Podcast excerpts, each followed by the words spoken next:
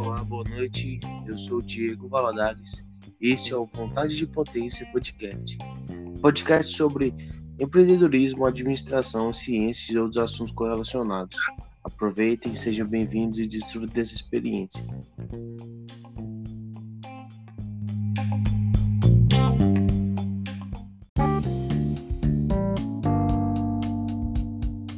Boa noite, meu nome é Diego, sou do podcast Vontade de Potência e hoje eu estou aqui com o consultor empresarial Bruno Carvalho e nós vamos conversar um pouco sobre duas matrizes importantes. Boa noite, Bruno. Boa noite, Diego. Boa noite, ouvintes do podcast Vontade de Potência. É, hoje eu irei apresentar duas ferramentas de qualidade, né? o diagrama de parede e a matriz vou explicar os conceitos fundamentais dela e como apliquei né, para salvar uma empresa que estava quase entrando em falência. É uma empresa no ramo de móveis planejados.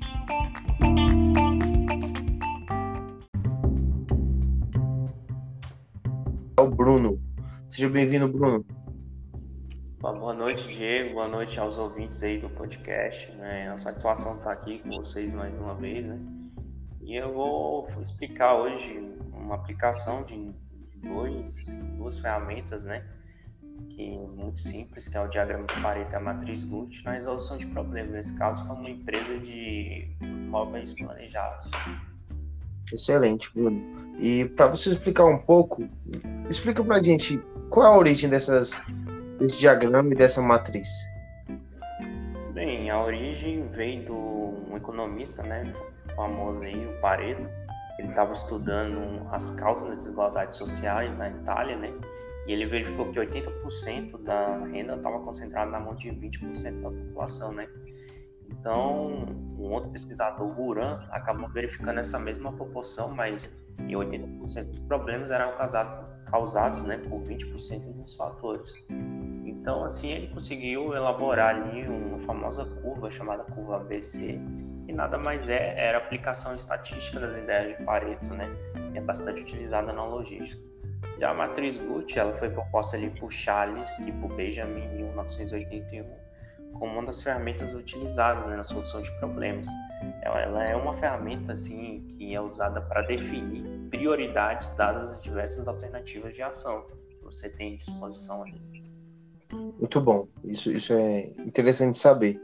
Mas quais são as principais ideias dessa ferramenta, Bruno? A principal, assim, as principais.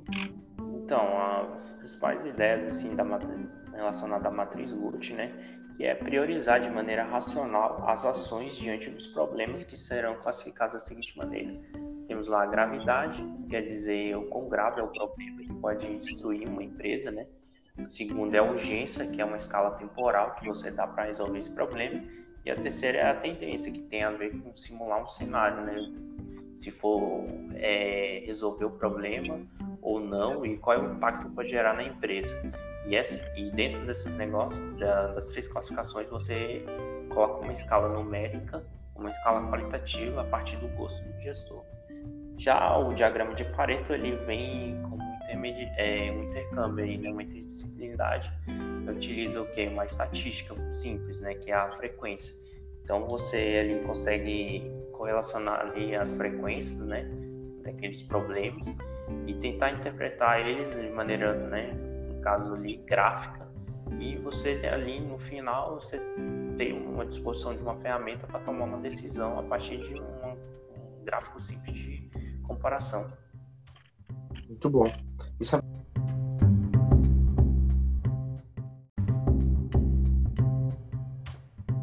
que você tinha na, na, empresa e como você aplicou essas ferramentas? Então, através da matriz Boot, eu hierarquizei todos os problemas da empresa, né? E descobri o mais grave, né? Então, lá no conceito da matriz Boot gravidade, eu coloquei um indicador alta, que era o atendimento ao cliente a urgência para resolver esse problema, curto prazo.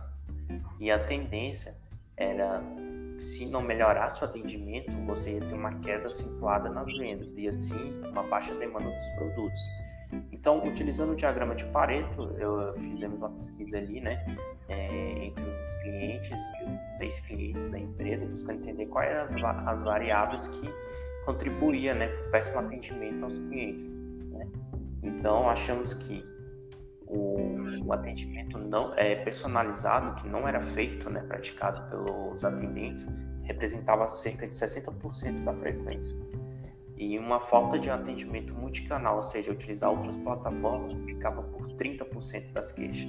E 10% ficava por conta de ignorar os clientes né, após a venda. Assim, através de uma frequência acumulativa, pode ser visto isso né, de maneira simples, que 90% dos problemas ficavam por conta da falta do atendimento personalizado e a ausência do atendimento multicanal. Portanto, através desses dados, foi investido num programa de capacitação dos funcionários para melhorar o atendimento né, com os clientes e fazer né, com que eles aprendessem novas tecnologias de interação através do marketing digital. E qual é o efeito? O efeito foi observado no primeiro mês os clientes ligavam lá, exercia seu poder de compra, tinha um atendimento assim bem qualificado para eles, né, a partir do, das necessidades que eles tinham. E foi criado também ali, né, entre os funcionários um programa, né, para eles ficar mais inteirados nas redes sociais e as novas ferramentas que o mercado exige, né, porque se você não se adaptar, você acaba falindo a empresa. Muito bom. É, muito obrigado por compartilhar sobre essas matrizes importantes, né? Quer deixar seu agradecimento final? Sim, agradeço aí pelo convite, né? Estou aí à disposição e acho que o pessoal que escutar esse podcast eles vão aprender muito sobre essas duas ferramentas e aplicar nas suas empresas. Excelente. Gente, esse é o nosso podcast. Meu nome é Diego Valadares, do, do Vontade de, de Potência. E terminamos aqui. Boa noite e até mais.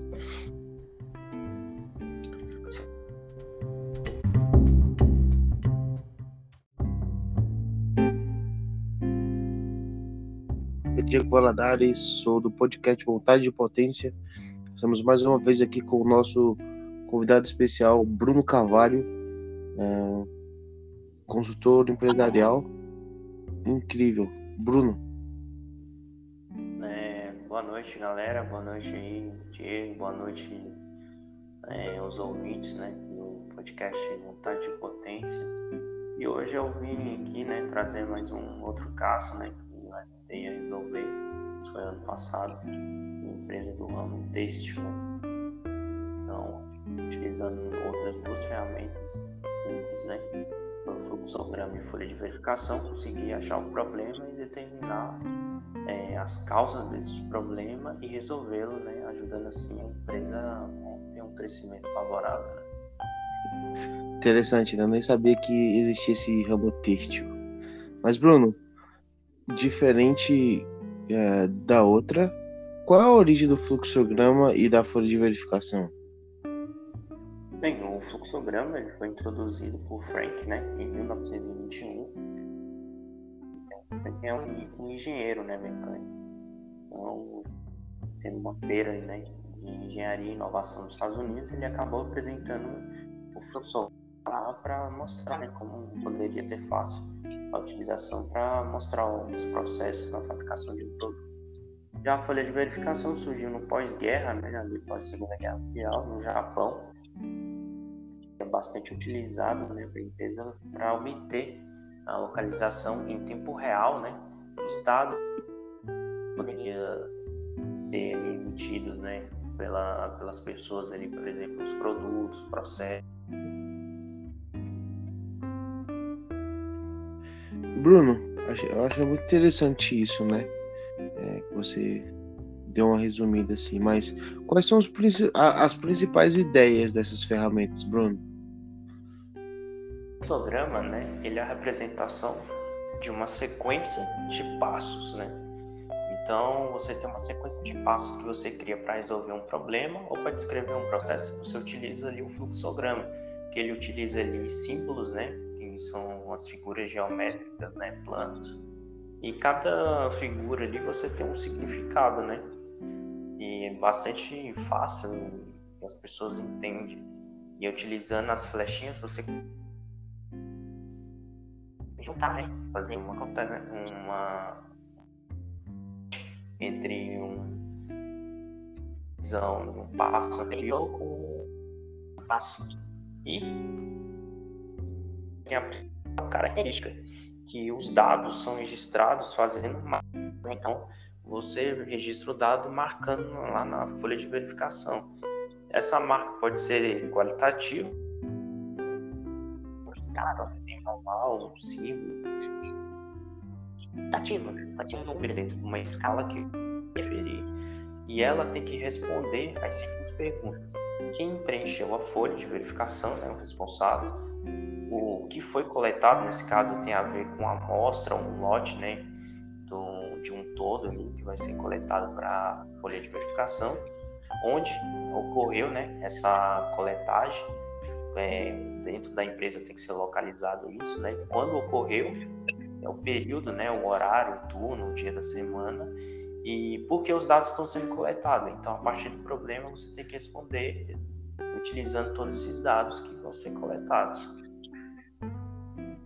Então, resumão de tudo, né? pega o problema e coloca no papel já para solucionar, né? Mas assim, qual era o problema que você tinha naquela empresa e como você aplicou essas ferramentas na empresa? Então, o principal problema da empresa, né, foi ah, o desperdício, né, que tinha da, da fabricação das toalhas personalizadas, né, de dois metros. Do, do desperdício nesse caso seria do tecido parte do tecido era fabricado no Brasil outra parte vinha do, do Egito, né? Então, através da folha de verificação, pegou uma amostra de toalhas, né? E eu tentei saber quantos metros de tecido egípcio era utilizado na fabricação. Depois tentei buscar qual era o turno que isso acontecia, né? Os maiores desperdícios e, e assim foram realizadas uma semana, né, de verificação utilizando uma folha de a folha de verificação, né, ter certeza que os dados não estavam viciados, né. Em um segundo momento, foi utilizado o fluxograma, né, nesse caso, é, ali criamos uma estratégia para reduzir os danos, né, de maneira a sequência de passos né, ali e tomada de decisões para situações que ocorressem. A maior demanda pelo tecido né, e para a toalha personalizada ali, nesse, naquele caso, determinando limites ali absolutos de comprimento e largura para os tecidos, ou seja, uma padronização do processo. E o resultado foi de imediato, né? Descobrimos que o desperdício era ocasionado devido a algumas máquinas que eram ultrapassadas, né? E dessa forma exigiam mais que o necessário para fazer as toalhas. Também foi observado que o turno que mais perdia tecido, né? E desperdício, né? Noturno nesse caso. A gente conseguiu ali passar que alguns funcionários careciam de exame de vista, né? Então assim a gente criou um aval para eles e para eles fazerem né, as consultas de né, tal. E depois, né, foi trocado todo quando fizemos todas essas, essas mudanças, né, já veio já o resultado imediato desperdício né, do, dos tecidos né, que vai ter, né, retalhos ali sobrando. E também, por último, colocamos ainda uma competição né, para ver qual dispensava menos ganhava um adicional extra aqui, né, no salário.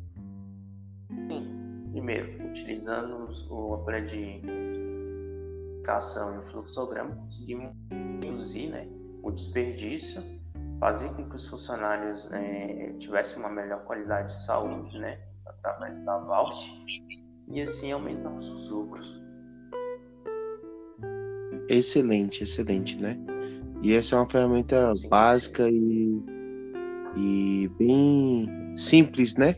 Vamos dizer assim, de ser, ser aplicada. Bruno, mais uma vez, obrigado pela sua participação.